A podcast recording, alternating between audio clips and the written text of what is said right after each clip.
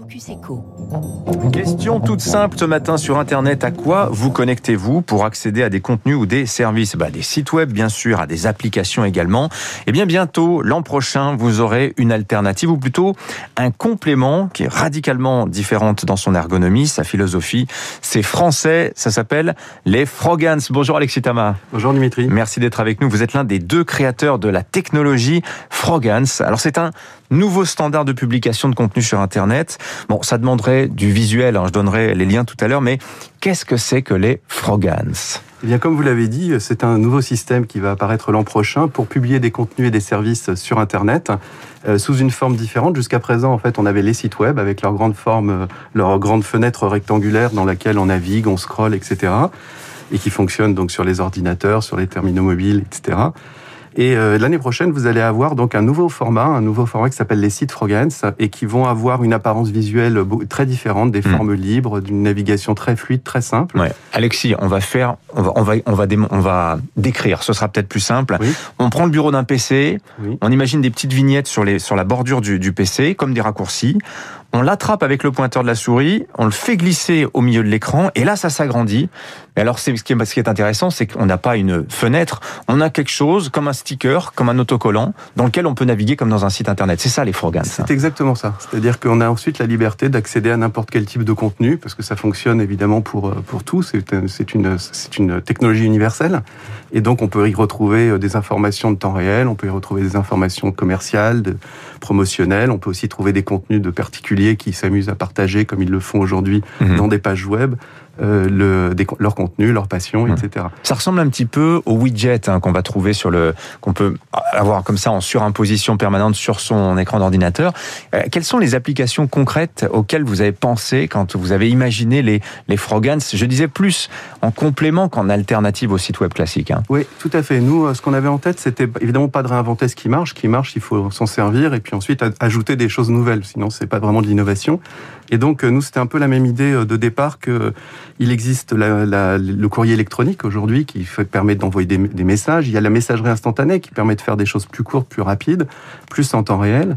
Et les sites Frogans, bien en fait, on les a un peu conçus euh, comme l'équivalent de la messagerie instantanée par rapport au courriel. C'est-à-dire que pour le web transporte énormément d'informations dans lesquelles on navigue, et Frogans va aller à l'essentiel et vous permettre de rester en contact sur tous vos terminaux avec les contenus qui vous sont euh, les plus favorables. Donc en fait, ça marche avec tout. On a vraiment eu la volonté d'entrée de jeu de créer un système qui puisse fonctionner évidemment avec les contenus qu'on publie en France, mais le, projet a été construit au niveau mmh. international d'entrée de jeu. Donc ça veut dire que les sites Frogans fonctionnent dans toutes les langues, ils ont des adresses aussi pour y accéder qui fonctionnent dans toutes les langues, etc. Voilà, et ça marche sur tous les OS aussi. C'est particulièrement utile pour le desktop classique, hein, le, bureau d'écran fixe. Il se trouve qu'on réutilise à nouveau plus le PC que les mobiles. Hein. Ça, c'est une des changements qui nous est dû, à la pandémie de Covid. ce qui est intéressant aussi, c'est que euh, on se passe de navigateur pour euh, les Frogans. On n'a plus besoin de passer par, euh, par, cet intermédiaire. Ça, ça a des implications importantes, notamment sur qui va capter la manne publicitaire par exemple, euh, ça a un intérêt parce que ça permet en fait à l'éditeur de site Frogans d'être en lien direct avec l'internaute. Exactement. Nous, on a, il y a quelque chose qu'on a fait un petit peu l'analyse du web et de son développement qui a été fabuleux et qui continue d'être très intéressant pour tout le monde, pour l'économie, pour les utilisateurs. Mais bon, il est quand même aussi arrivé par construction à des impasses, typiquement en termes de respect de la vie privée ou de sécurité. On est toujours un peu euh, de travers sur ce sujet, mhm. sur ces sujets-là. Donc nous, comme on a démarré en fait euh, après le, web, on a bien vu les, difficultés. Donc dans la conception de Frogans, de la technologie, on a mis des barrières de protection, on va dire, et qui permettent de mettre sur un pied d'égalité l'utilisateur final, l'internaute que nous sommes, avec l'éditeur. Et donc quand vous parlez de la publicité, par exemple, euh, dans les sites Frogans, on pourra mettre de la publicité. Mais cette publicité va passer par le contrôle de l'éditeur du contenu ce qui va lui permettre, lui, éditeur, de mieux maîtriser quels sont les types de publicités qui passent sur son, média, sur son média ou sur son, sur son site. Et, euh, mais ça n'empêche pas la, possibilité de publicité. Simplement, les choses se feront de manière beaucoup plus simple à contrôler pour l'internaute. 20 hmm. ans de travail quand même pour les, les Frogans. Ça fait 20, 20, ans que vous travaillez dessus. Comment ça se fait que ça ait pris autant de temps, euh, Alexis Tama Alors en fait, nous, quand on a démarré avec mon associé, dont, dont vous parliez tout à l'heure, Amaury Grimbert, on n'avait euh, pas vraiment conscience de la difficulté de créer un médium comme ça sur Internet qui soit global. En plus, l'Internet était en train de grandir. C'était il y a donc tout au début de, des croissances exponentielles des, dot-com, etc., si on s'en souvient.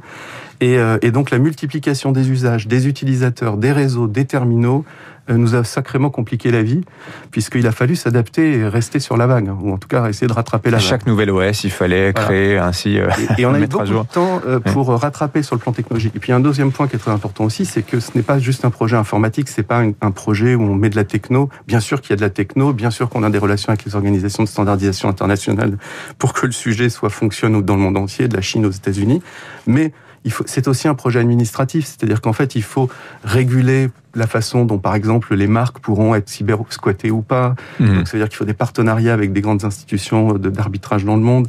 Donc, ça finit par construire un projet euh, d'une, d'une, d'une, alors passionnant, ça, c'est le point, premier point, mais surtout qui est très, très long à développer. Alors, vous ouvrez aussi euh, le capital de la société. 30 millions d'euros. Vous avez levé 30 millions d'euros en love money, c'est-à-dire des proches, des amis, par le, ainsi le, le, le, téléphone arabe, si je puis dire.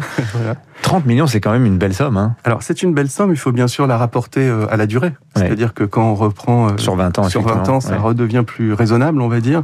Surtout que c'est une somme qui est apparue petit à petit. Euh, qui a... Donc, on ne fait pas partie de, de, ces grands projets qui lèvent 750 millions euh, mm. et qui deviennent des licornes comme ça sur le papier. Nous, on est vraiment dans un projet de construction industrielle. Donc là, effectivement, comme vous le disiez, on, on, on lève, une, on lève 7,5 millions d'euros.